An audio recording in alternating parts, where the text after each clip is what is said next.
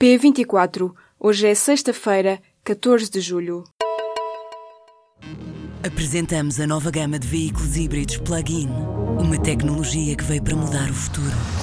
BMW iPerformance.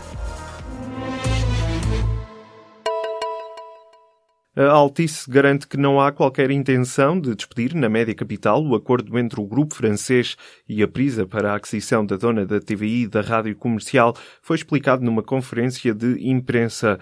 Aos jornalistas, o CEO do grupo para a área dos mídia sublinhou que a estratégia passa pela inovação e aposta no mercado digital. Michel Combe confirmou ainda que a Altice já tem uma licença para operar serviços financeiros. O empresário promete mais produção nacional e expansão para mercados internacionais. Na conferência de imprensa esteve também o CEO da PT. Paulo Neves garantiu aos jornalistas que a estratégia da empresa é torná-la mais ágil. Questionado sobre os despedimentos, Paulo Neves afirmou ainda que há capacidade para compensar quem queira sair, recusando a ideia de que a empresa esteja a despedir trabalhadores.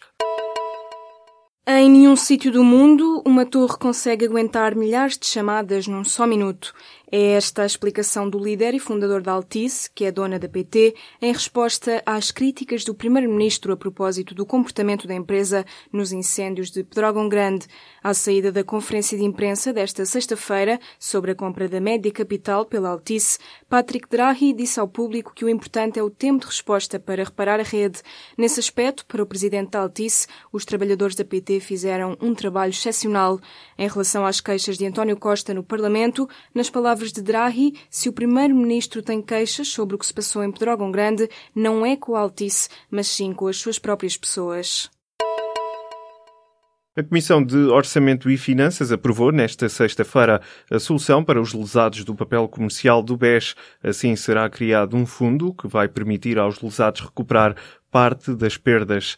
O diploma será ainda votado em plenário na próxima semana, mas já sem alteração do sentido de voto dos partidos. No entanto, o PS chumbou o alargamento da solução aos emigrantes, também lesados. Foi recusada a proposta do Bloco de Esquerda e do CDS. Este ponto contou com a abstenção do PSD.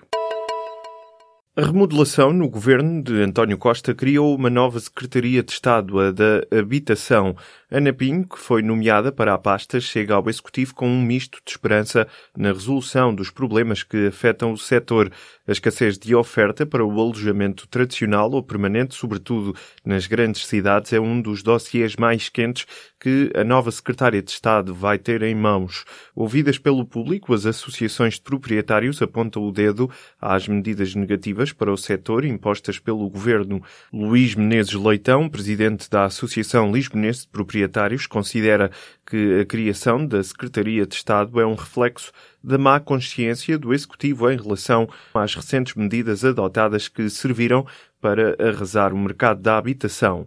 Já António Frias Marques, presidente da Associação Nacional de Proprietários, defende que, fruto de medidas avulsas e sinais contraditórios, o mercado de arrendamento pura e simplesmente não existe e garante que há proprietários que preferem ter os imóveis devolutos. A média dos exames do nono ano de português e matemática subiu em relação ao ano passado. Numa escala percentual de 0 a 100, os resultados a português passaram de 57% para 58%. Já a matemática subiu de 47% para 53%. Na altura da realização dos exames, em junho, os alunos mostraram-se satisfeitos por não ter saído, por exemplo, Gil Vicente na prova de português. Em relação à matemática, as opiniões dividiram-se com a Sociedade Portuguesa de Matemática a considerar que a prova foi mais simples do que a de 2016 e a Associação de Professores de Matemática a defender que o exame teve itens de dificuldade variada.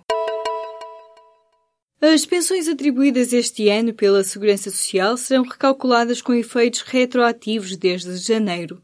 A portaria publicada nesta sexta-feira em Diário da República determina a forma como devem ser revalorizados os salários que servem de base ao cálculo das pensões. A nova tabela entra em vigor no dia seguinte ao da sua aplicação e produz efeitos de 1 de janeiro a 31 de dezembro de 2017. Isto significa que os pensionistas receberão agora retroativos relativamente relativamente aos valores recebidos desde o início do ano. É o novo reforço do Barcelona. Nelson Semedo já fez os testes médicos e foi apresentado nesta sexta-feira como o novo reforço do clube catalão. O lateral direito, que deixou o Benfica, torna-se assim no décimo jogador português a vestir a camisola do Barcelona.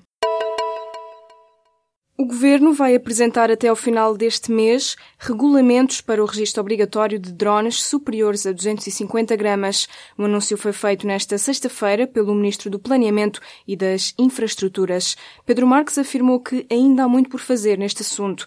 Já em termos de regulamentação europeia, o Ministro referiu que o regulamento sobre os drones só deverá entrar em vigor no próximo ano. Em Portugal, só desde o início do ano foram registados 14 incidentes com drones, que surgem quando aviões comerciais se aproximam do aeroporto ou estão na fase final da aterragem. O sítio do costume deixa de o ser no Mel Marés Vivas. O festival começa esta sexta-feira e arranca pela última vez na praia do Cabedelo, em Gaia. O último a subir a palco vai ser Sting, no festival com vista para o Rio Douro. Os passos gerais e os bilhetes para sábado e domingo estão esgotados desde junho. A organização espera receber cerca de 90 mil pessoas e traz ao palco principal nomes como os Bastille, Scorpions e Sting, e também nomes conhecidos da música portuguesa. Este é o último ano do Mel Marés Vivas no Cabedelo, localização contestada pela Quercos pela proximidade da Reserva Natural do Estuário do Douro. A partir do próximo ano, o festival vai ter uma nova casa. Onde é, ainda não se sabe, mas vai ter capacidade para receber mais pessoas. Um jovem de 16 anos foi detido pela polícia britânica na sequência de cinco ataques com ácido em Londres, no Reino Unido. O jornal The Guardian adianta que os ataques ocorreram na noite desta quinta-feira durante 90 minutos. De acordo com a polícia londrina, haverá ainda outro suspeito.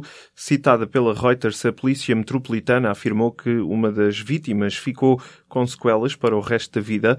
As cinco pessoas foram atacadas com uma substância corrosiva no rosto e foram transportadas para os hospitais da capital inglesa. Fonte oficial da polícia britânica explicou ainda que o jovem foi detido por suspeitas de ofensas corporais graves e assalto.